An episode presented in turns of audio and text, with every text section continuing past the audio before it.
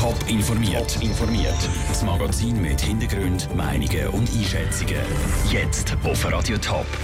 Was der FC Schaffhausen zu der Betriebsbewilligung fürs neue Stadion sagt und warum Asylsuchende zu Büren lernen imkern, das sind zwei von den Themen im Top informiert. Im Studio ist der Sandro Peter.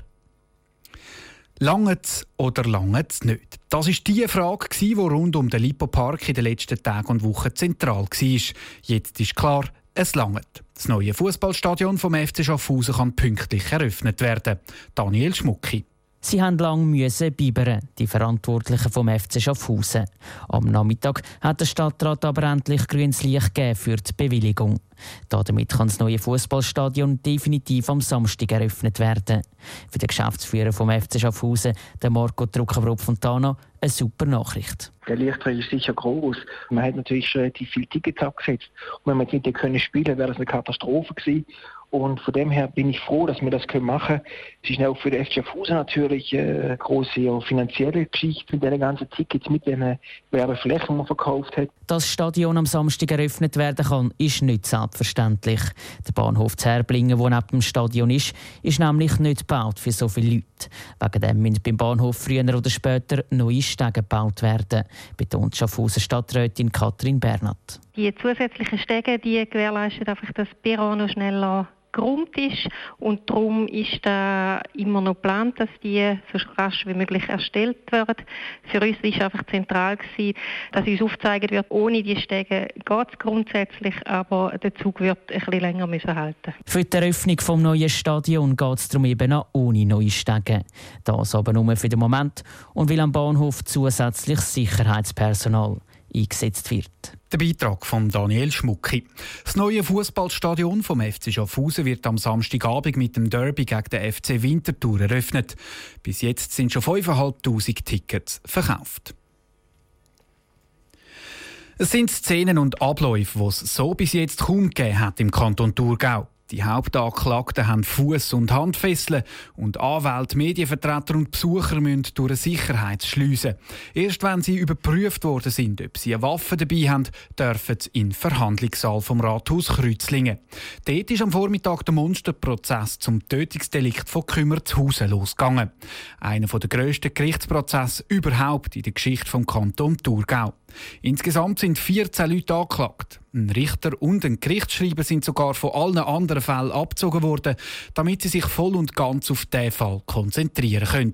Etwas, was auch für die Thurgauer Regierungsrätin Cornelia Komposch nicht alltäglich ist. Wenn man auf der Homepage vom Bezirksgericht Kreuzlingen anschaut, ein Rhythmus da angesetzt ist in diesen Gerichtsverfahren, ist das schon sehr eindrücklich. Also da muss sehr intensiv geschafft werden und im besten Fall ist das Ende Jahr abgeschlossen, was ich sehr hoffe. Beim Prozess zum Tötungsdelikt von Kümmertshausen ist vor sechs Jahren ein IV-Rentner umgebracht worden.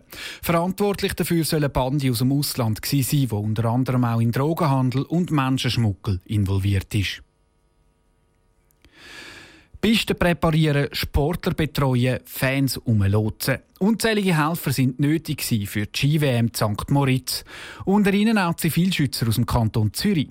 Vom Morgen am 4 bis Mitternacht sind von ihnen 40 Leute im Einsatz. Gewesen. Melina Merten. Zivilschützer an der Ski-WM St. Moritz haben verschiedene Aufgaben. Gehabt. Sie sind für die Zutrittskontrolle verantwortlich und haben im Catering und bei den Bauarbeiten mitgeholfen. Die Helfer aus dem Kanton Zürich sind hauptsächlich für die Medienleute verantwortlich gewesen, wie der Leiter für Grossanlässe vom Zivilschutz Zürich, Marcel Wirz, sagt.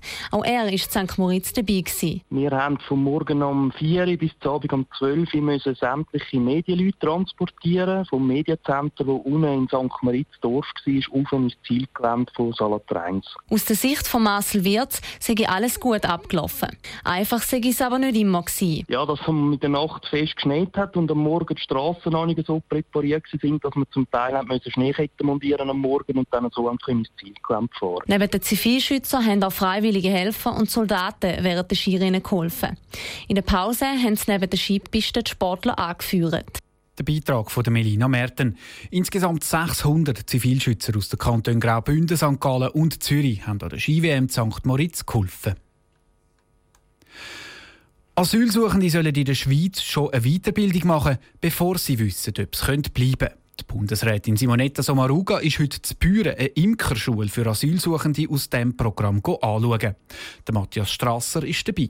Das Beschäftigungs- und Arbeitsprogramm da zu Büren hat sich zum Ziel gesetzt, die Asylsuchenden beruflich weiterzubilden.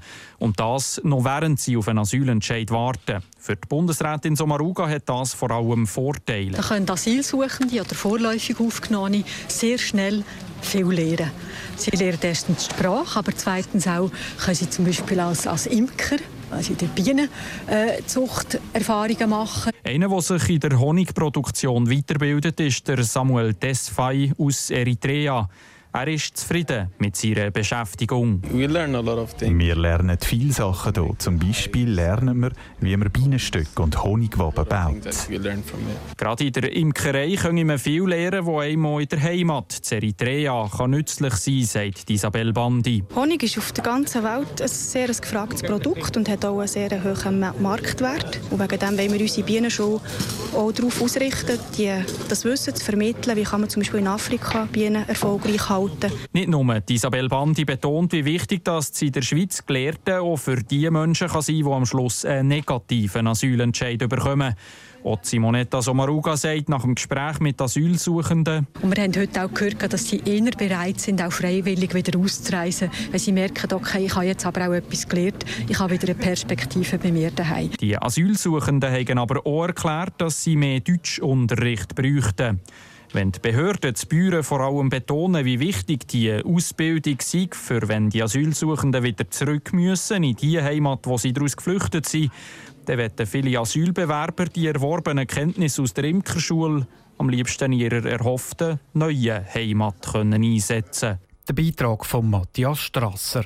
Das Programm kostet übrigens die Allgemeinheit nichts. Im letzten Jahr haben die Asylsuchenden von Büren insgesamt rund 3000 Stunden gemeinnützige Arbeit geleistet. Top informiert, auch als Podcast. Mehr Informationen gibt's auf toponline.ch.